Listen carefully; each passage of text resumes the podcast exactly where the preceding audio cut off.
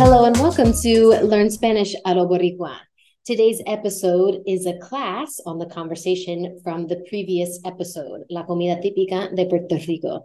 And I realized that the way or the order you should go about working with this podcast depends on your level. So if you're super beginner and you're not able to follow a lot of the conversation because you know it's fast and you're still learning the vocab, then it would actually be better to kind of start with this class because you're going to have a lot of the vocab presented to you. You'll have a lot of the context presented to you. So it'd be better to do this and then listen to the episode before. You have a lot more context and you'll feel less frustrated as you work through the episode. If you're intermediate, advanced, you're following most of the podcast, then it's good to listen to it, do the class afterwards, listen again, maybe afterwards. So those things start to click and you have just a more reinforcement of the vocab and the concepts that you're learning.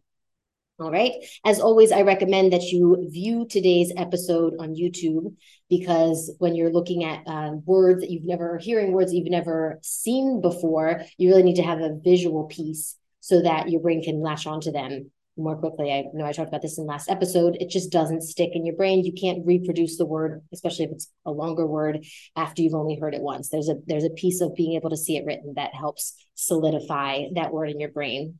So the link to view today's episode is right there in the podcast description. Head over to YouTube. Please give this a like. Please subscribe to my channel. If you like what I'm doing here, if you like the amount of time I'm spending on this podcast, which is all for free, then uh, please subscribe to the YouTube channel, subscribe to the podcast. That helps it get more followers, and eventually I can monetize once I get to a thousand subscribers.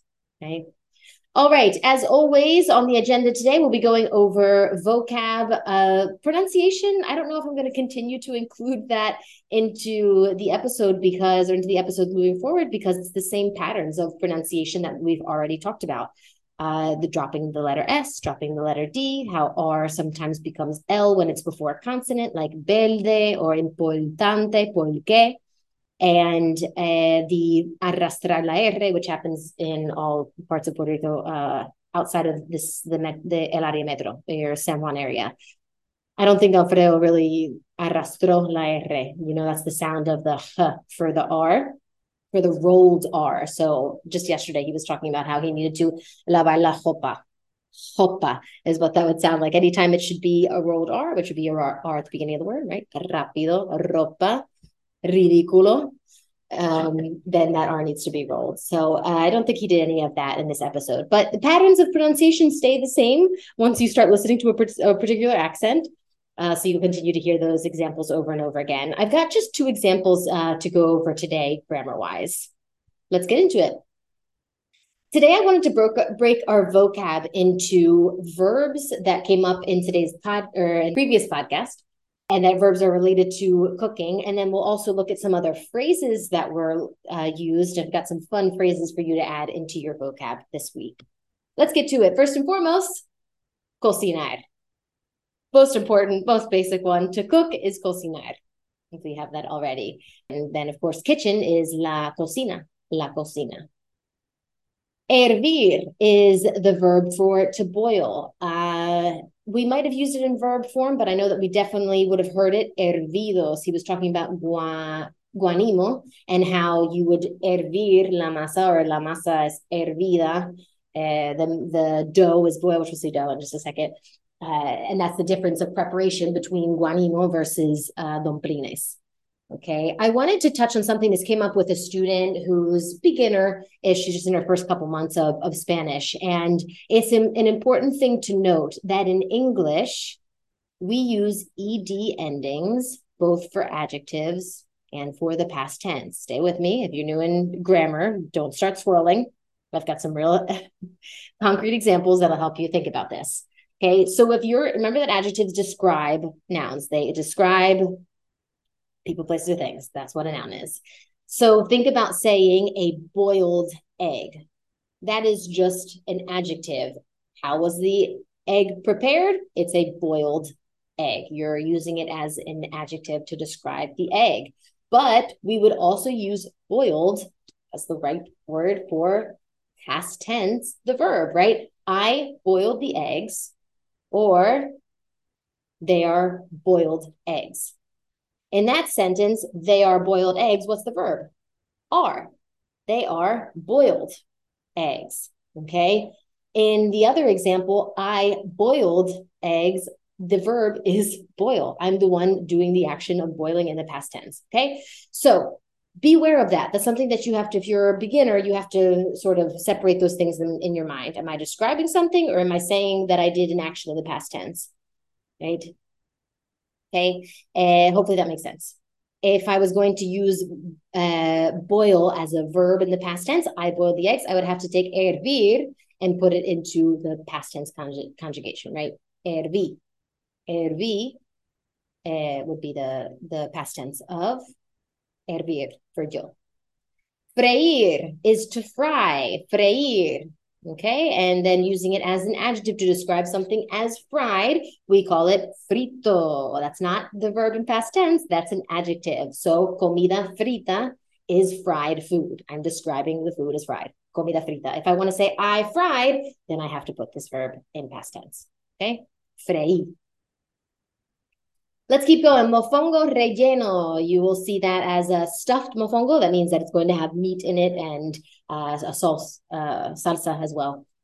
And so rellenar is the verb for to stuff. You'll also see this in Puerto Rico. They have uh, pechuga rellena, so stuffed chicken breast, pechuga rellena. You have aguacate relleno, stuffed avocado that'll usually again come with some type of meat and uh, some vegetables, etc., etc. Salsa uh, so relleno is something you'll see a lot. It's stuff. This is also the word you would use for stuffing on Thanksgiving. Relleno and relleno.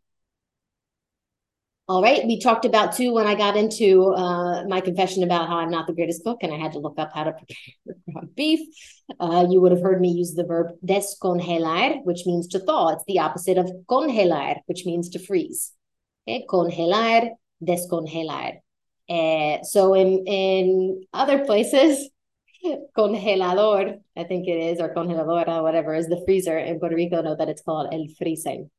El freezer. So they're not going to use that word as the noun for the thing, uh, the freezer, but they do use the verb absolutely for to freeze, congelando, uh, freezing, uh, to congelar, to freeze an object. Let's look at some fun uh, vocab and phrases right off the bat. I, I introduced this even in the first minute of the podcast the word gastronomia, which is used very commonly in Spanish. You know, gastronomy is also a word in English that we never use. So think of it instead as cuisine. It's talking about that country's cuisine. La gastronomia. Pay attention to the I accented. When you have ia endings, the I has to be accented if you're going to lift your voice in that sound. Gastronomia, right? La eh, panaderia is a bakery. Zapateria is a place is a shoe store. So anytime you have that accented I, it lifts on that sound. Ia. But if it's not, words like memoria, the I is not accented, and your emphasis would have to fall right before. Memoria. Pandemia, right? That's memory, that's pandemic. Um, historia, are another ones. It's not historia, it's not memoria, it's not pandemia. Pandemia sounds like Mia's bread, pandemia. Okay. And you would have to, so pay attention to that. IA endings, you're only going to emphasize it if your I is accented. Otherwise, it needs to fall on the syllable beforehand. Memoria, historia, gastronomia. There I pronounce the, or there I emphasize the I. As I already mentioned earlier, la masa. Masa means dough.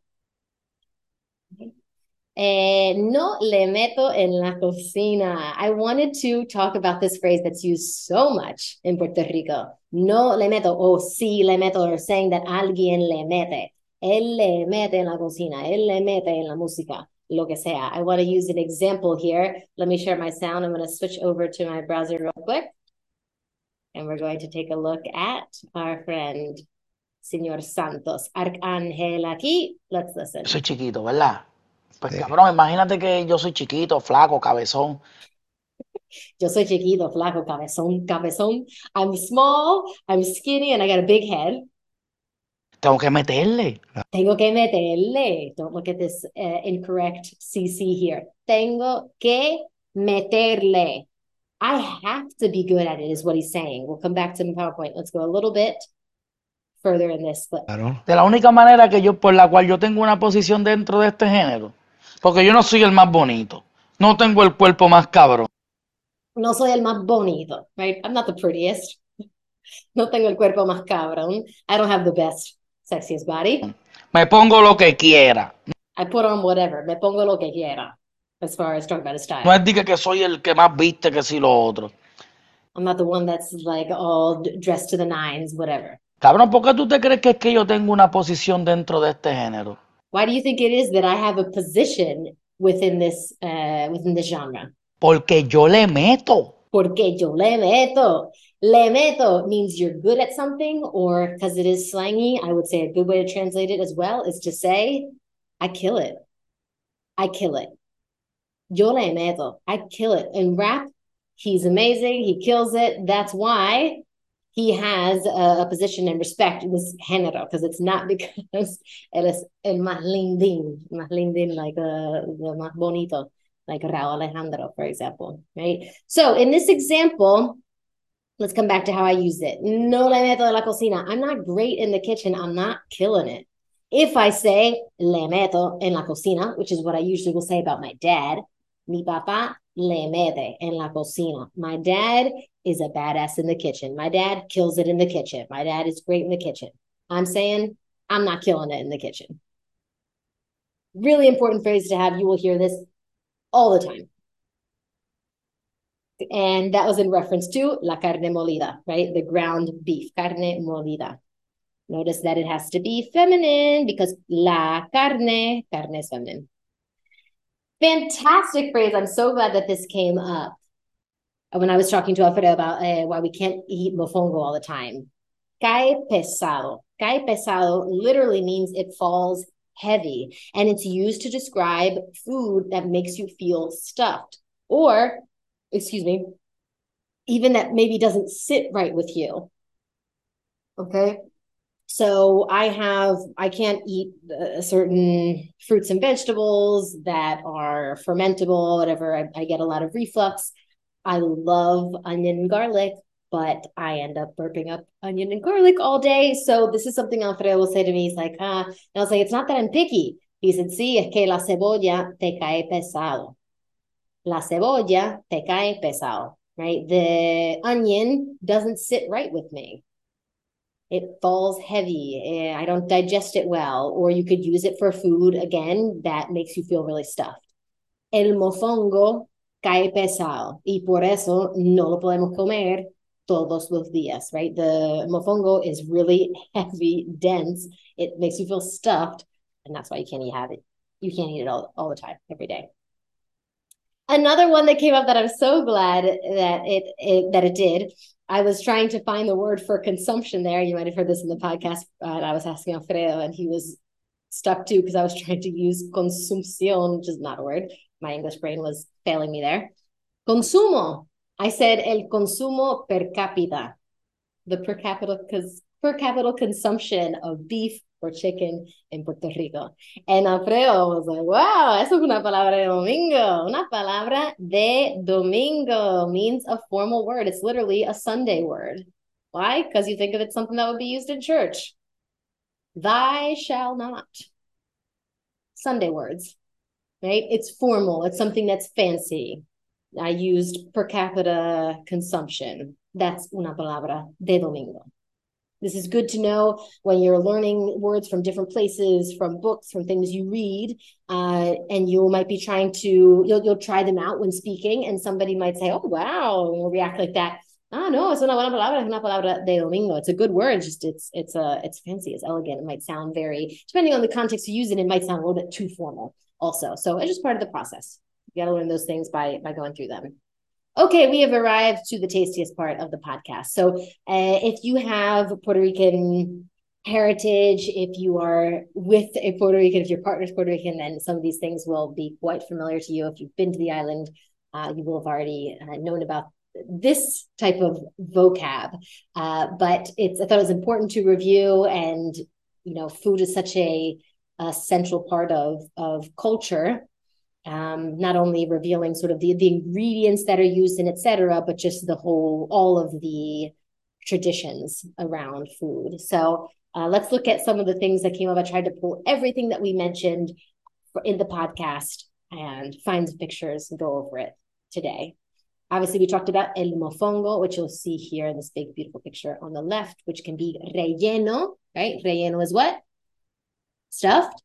It can be relleno de camarones. We got shrimps, eh, shrimps, shrimp. It could be churrasco is steak. I mentioned mero, which is grouper. Uh, what else have I seen? I think you can get pollo and etc. I think I a lot of times go for some sort of seafood or the churrasco is really good. The type of salsa that they have as well will vary. You can have salsa criolla, which is a red, a red salsa. Comida criolla is referring to Puerto Rican food, by the way. So salsa criolla is like a Puerto Rican sauce, red sauce. Uh, you'll have a, a crema or salsa de seta or crema de seta would be two different types of sauces that use mushrooms in Puerto Rico, uh, commonly the word seta is used for mushrooms. That's S E T A, seta. There's like five different words for mushrooms in Spanish, so good to know that. Pero sí, aquí tenemos el mofongo a base de plátano, but not right now because there is will not be plantains again until September of 2023. Gracias a Huracán Fiona, which washed out the harvest. Here in the top right, we have pasteles, pasteles, which are cooked in la hoja de plátano. Right here, la masa can be a masa de guineo and the, uh, or not guineo, masa de yuca, or I think the other one might be a masa de guineo. There's two different types of dough that are used as the base. I'm uh, pretty damn sure about yuca. Don't quote me on the guineo. There's some other masa that can be used Therefore, pasteles. Here at the bottom, we've got arroz con gandules. These are gandules are these little peas that you see. Very delicious. Mouth is watering. All right, over here, we're going to talk about the two things Alfredo mentioned that la masa de los domplines y de los guanimos es, la, es lo mismo. Es lo mismo. It's the same exact type of dough. It's just one is frito y el otro es hervido. One is fried, one is boiled. Okay, using it there as adjectives because the verb is what? Is. Is fried, is uh, boiled. All right, we've got domplines. it's very popular in Ponce as well. There's a number of um, domplines spots. And uh, I think the most classic way to serve it is with habichuela guisadas, or uh, stewed beans. But there's also, you can make, uh, ask, ask for pedir sandwiches from these domplines. They can be stuffed and made into a sandwich. Very tasty. This is Alfredo's favorite food, guanimo con bacalao guisado. Okay, so we've got guanimo here. Eh, baca oh my, that does not.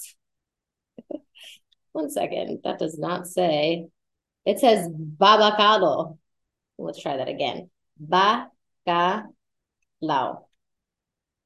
I don't know if that was an autocorrect mistake or what guanillo con bacalao guisado. Okay, so right here in the word guisado, bacalao is that's just how it is written, bacalao. But guisado, we can see the the feature of Puerto Rican pronunciation where they drop the D. That would normally be guisado, guisado, but you, it won't sound like that here. It'll sound like guisado.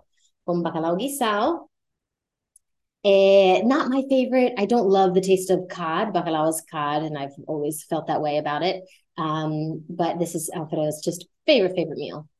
Chicharrón here, uh, typically made with cerdo, with pork, but chicharrones de pollo also exist, fried little chicken pieces. Okay. Domplines, guanimo con bacalao guisado, y chicharrón. Let's talk about yonicle.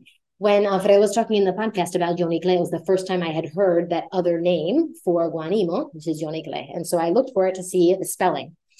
And when I found, I tried it with a Y, Johnny Clay. And then I saw there was an article that was like Johnny Clay or Johnny Clay on J, coming from perhaps originally Johnny Cakes.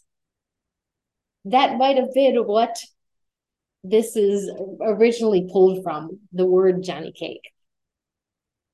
It was there in the title of the of the article. I didn't do extensive research. I'm going to be completely honest about that, but it did make me laugh that maybe it comes comes from Johnny Cake, Johnny Clay.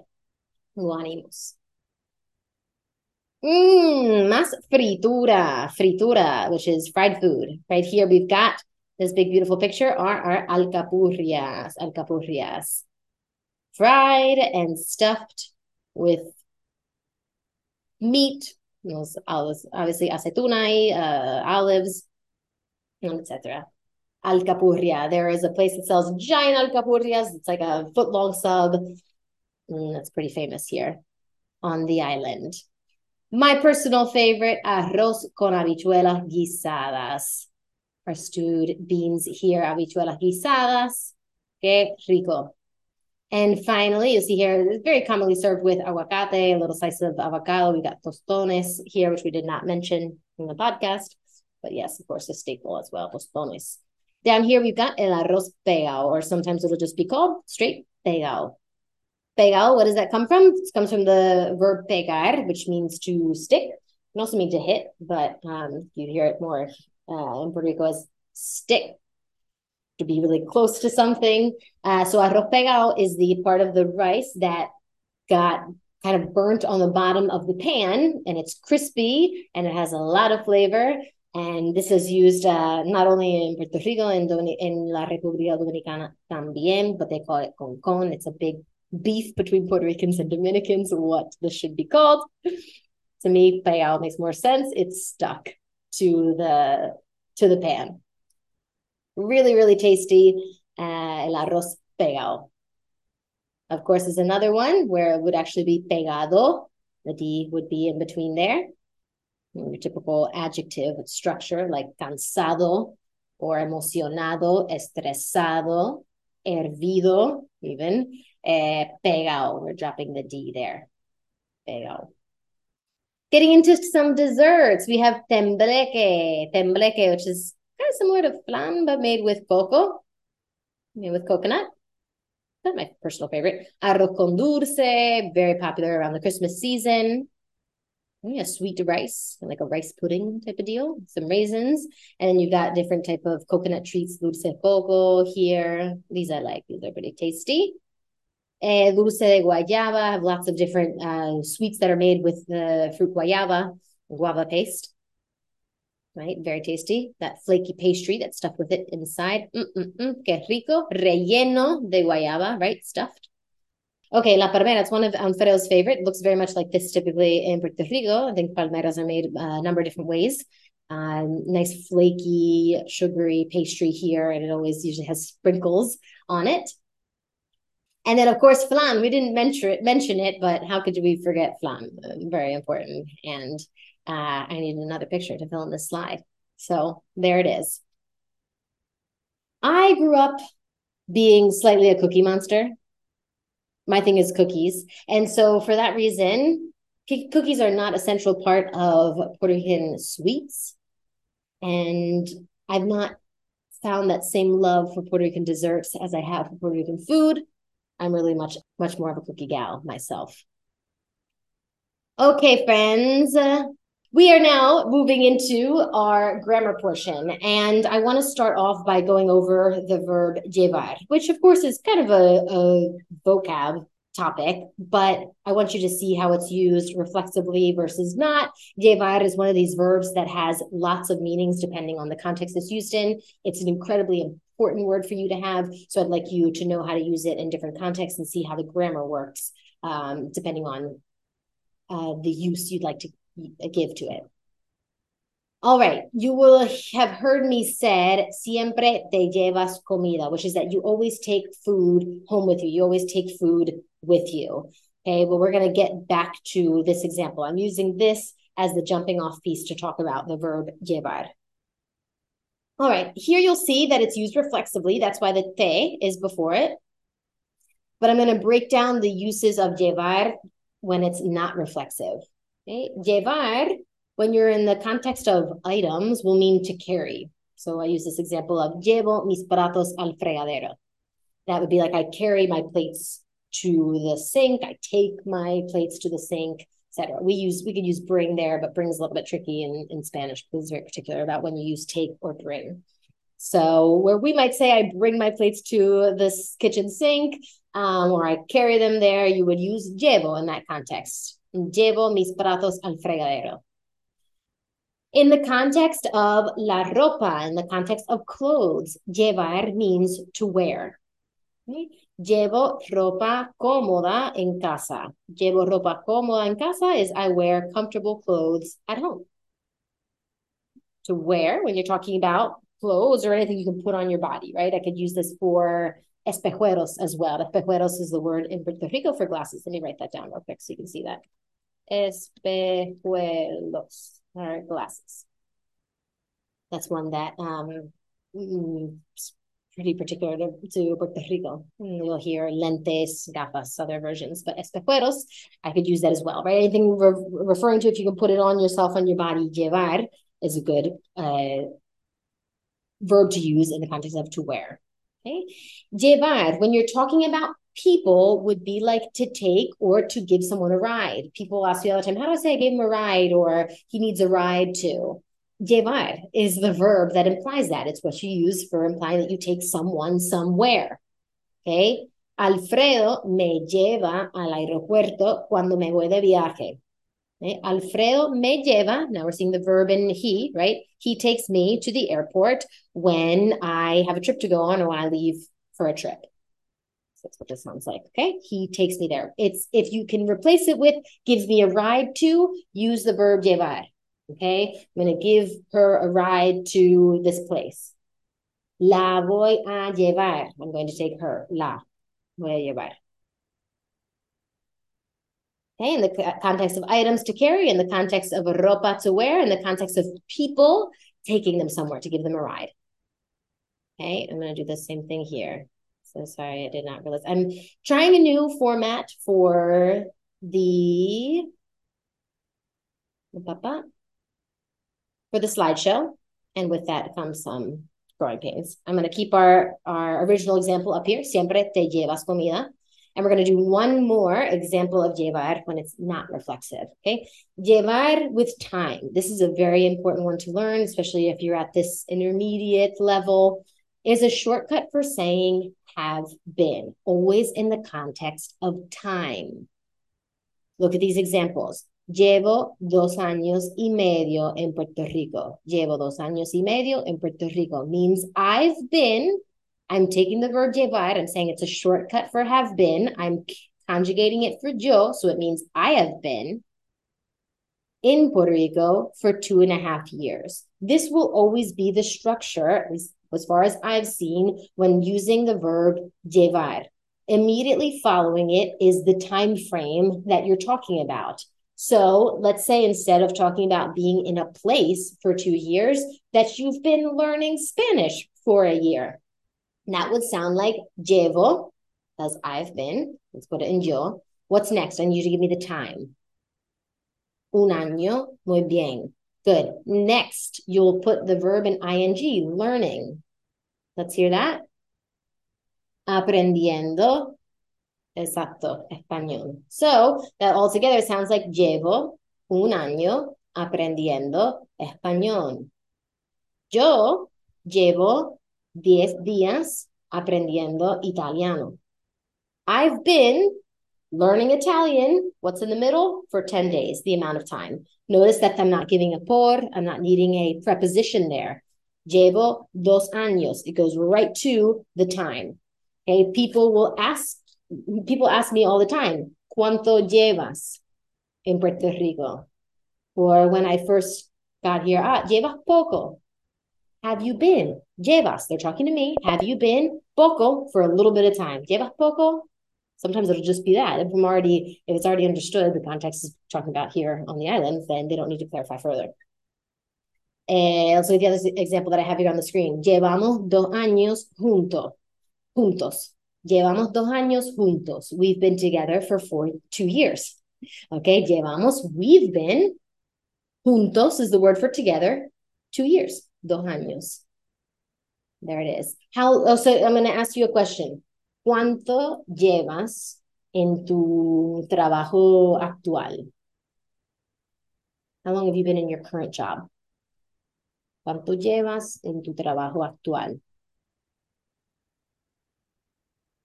Are you answering? I hope so. Llevo, yo llevo tres años como maestra de español. I've been a Spanish teacher for three years. Llevo tres años como maestra de español. Or I could use the verb there. I've been teaching Spanish for three years. Llevo tres años enseñando español. Okay, and finally, back to where we came from. Te llevas. Let's look at llevar now when it's reflexive. All of those examples that we looked at to wear, uh, to carry, to take someone somewhere, or llevar the time are not reflexive. They should not have a me, te, se, nos, or say with them. Llevarse. Now we're seeing it reflexively. I've talked about reflexive verbs every single time I've done a class because they are so damn important. You underestimate how important reflexive verbs are in Spanish. And I've told you every single time that I have like three live classes explaining reflexive verbs. So take advantage of that. Llevarse is like to take away or to take with you. Okay, so you'll hear, I hear, that, llévate el arroz, llévate un poquito de, del bacalao, llévate el fricasé. Um, llévate means take it with you. Llévate. Take the rice home with you. Take it with you. I'm going to give you some other examples. And when I'm shopping, I've heard this before. And I was looking at a shirt one time, and the woman was helping me, and I'm like, mm, okay. Eh, pues esta, this one. And she says, te la vas a llevar. You're going to take it with you, as in, eh, are you going to buy are you going to purchase it? Are you going to you're going to go with that one maybe? We don't wouldn't really in english say you're going to take it with you? Sounds like you're about to walk out the store without paying it. But are you going to go with that one? Might be in the in the context of having two options and they're clarifying te la vas a llevar. You're going to go with that one. Good. You're going to take that one okay so it's the idea of taking an item from the place where you are out of the place there where you are, right? If you're in someone's home and they're telling you llévate la comida, they want you to take that food with you. If you're in the context of shopping and you're uh, maybe pointing to something, me voy a llevar esa. I'm going to take that one, and you're you're pointing to it something. Um, that's very common to use. That's how you'll communicate that you want that to be the one that goes home with you.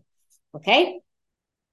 Llevarse. Spend some time with llevar and be very observant every time you're hearing or seeing llevar used, because that will help create all of the synapses in your brain that need to be created in order for this to not be such a foreign and challenging concept of the many ways and the many uses of it. Every time you see it used in one of the contexts that reinforces these examples of its uses, you understand it a little bit more. Okay, so be observant as well. All right, that was our little bit of beginner intermediate type grammar. And I'm just going to switch over. I have one more uh, topic that I'd like to go over, which is to continue to show you guys the subjunctive for those that are, are tackling that giant subject of the subjunctive. That says subjunctive up there. Let's fix that, shall we? Subjunctive. I would also like to say that your attitude towards these things will depend, will determine how well you learn them, uh, how well your brain sort of takes them in. That is generally the truth for language learning. So, uh, something that even polyglots, people who have learned lots of lots of languages, uh, acknowledge is that with kids, if there is a adverse feeling towards the language, they won't learn it.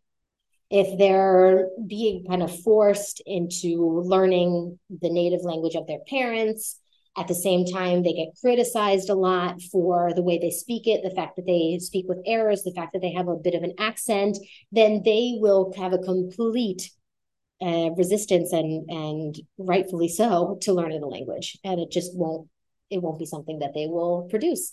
So you have to measure your feelings about different things that come up in the language part in the language process if you say this is so hard and I hate the subjunctive and blah, blah, blah, then that's your reality. Or you can say, I'm still observing, I'm still learning. That's how I looked at a lot of things that didn't, once I got to a place where um, I felt like I was a little more wise in the language learning process, I would go, you know, there's things that I'm still observing. I don't really, I'm not sure. I've seen a couple contradicting examples of this, and I'm not exactly sure that I have it figured out. So I'm still observing. And I think that helps a lot with uh, eventually being able to incorporate that thing into into how I speak if I have resistance uh, against it, I'm never going to want it to be something that I use every time I come up. To, oh, this is being subjunctive, doesn't it? You know, I hear so many students do that. You're really doing yourself a disservice. Change the way that you perceive it. Okay. Um, let's look at these couple examples. And remember also that the reality of is subjunctive is that you just need to learn the things that trigger it. Don't try to look at this from a philosophy of the subjunctive because it won't do you any good you know you'll you'll try to use it in times where it's not used and you'll be missing the times that you're supposed to be because it's just doesn't follow clear logic saying that something is normal doesn't seem like it should be a subjunctive statement but it is. It falls into the category of impersonal expressions. For those that are already into this and know the weirdo chart the wishes emotions impersonal expressions recommendations doubt and ojalá impersonal expressions, things like es importante que, es posible que, es común que, es normal que, things that say it's common and it's normal, which doesn't seem like a subjunctive, airy fairy mood, trigger the subjunctive. So just learn the phrases, okay, and keep practicing your subjunctive conjugations so that you get quicker at producing it. Let's look at these examples uh, that Alfredo used, uh, where Alfredo uses subjunctive he talked about eating mofongo. No porque no quiera. No porque no quiera. Not because I wouldn't like to, is the feel. Uh, so I asked him about this one too. And I said, what about if you say no porque no quiera? He said, in that situation, it's because it's right in front of you. So it's there and it's absolutely a, a truth because the thing is is happening in, in real time in front of you ah, no puedo comer, you know, in, in my case, for that certain group of vegetables and fruits that I can't eat, uh, I can't digest well, I would say, you know, and eh, un bistec encebollado, eh, steak with cebolla, with onions. If it was put in front of me or if it was an option there to serve from, I could say, ah, no, no puedo comer eso, no porque no quiero, because it's right there in front of me and it's a reality. But when in this particular structure, you're saying potentially, not because I wouldn't like to, is the feel, the best thing that I can relate it to, but because eh, pesado, because it's just a really heavy food. Uh, this part of the subjunctive here that we see in the next two lines, la clave es que tenga el plátano, cual, eh, que cualquier de los, de los tres lleve plátano, are both both fall into your sort of potential outcome or something that you're looking for that you don't know exists. So when I did the talk of subjunctive on the platform that I use for my community uh, last summer, and then we did a subjunctive challenge. The two ways I had people sort of think about this was to describe your ideal home or your ideal partner, your ideal man, your ideal woman tenga mi, mi hombre ideal, el amor de mi vida, tenga eh, una barba, tenga un man bun, okay? Why? Because he, we don't know if he exists. So the whole idea is that it's a potential thing, or if you're looking for a house and you want it to have quiero una casa, also just the, the fact that quiero que, triggers the song. Quiero una casa que tenga tres cuartos, eh, quiero que haya mucho espacio, que no se escuche, um, que no se escuchen los sonidos de, de los vecinos o de la ciudad, whatever. You know, all of these are potential things that I like to have in a in a thing that doesn't exist yet. So that's why it's subjunctive. Okay. La clave es que tenga el plátano. The key is that it has what you know that that potential mofongo that it has plátano. Que cualquier de los tres, when he's talking about the trifongo, right? You can have a mofongo made with one, bifongo with two viandas, or a trifongo with three. What's important is that one of the three has uh, one of the three has as plátano. Is, is plátano as the base. Okay, so lleve, uh, coming from llevar, that it has, that it carries. Llevar Okay. That's normal to use in food too. Que lleve plátano. Right here we're seeing the uh, potential thing that we're describing that we don't know for sure exists or it's not in front of us right now. So therefore triggers the subjunctive. All right, everybody. Gracias como siempre por escuchar. Thanks for listening. O gracias por ver el episodio. Thanks for watching. Como siempre, por favor, sígame en las redes sociales. You can follow me on social media, uh, TikTok, YouTube, and Instagram, all at Kerry B, K E R R Y B E underscore, to stay up on the latest for learning Spanish. Muchas gracias y nos vemos en la próxima.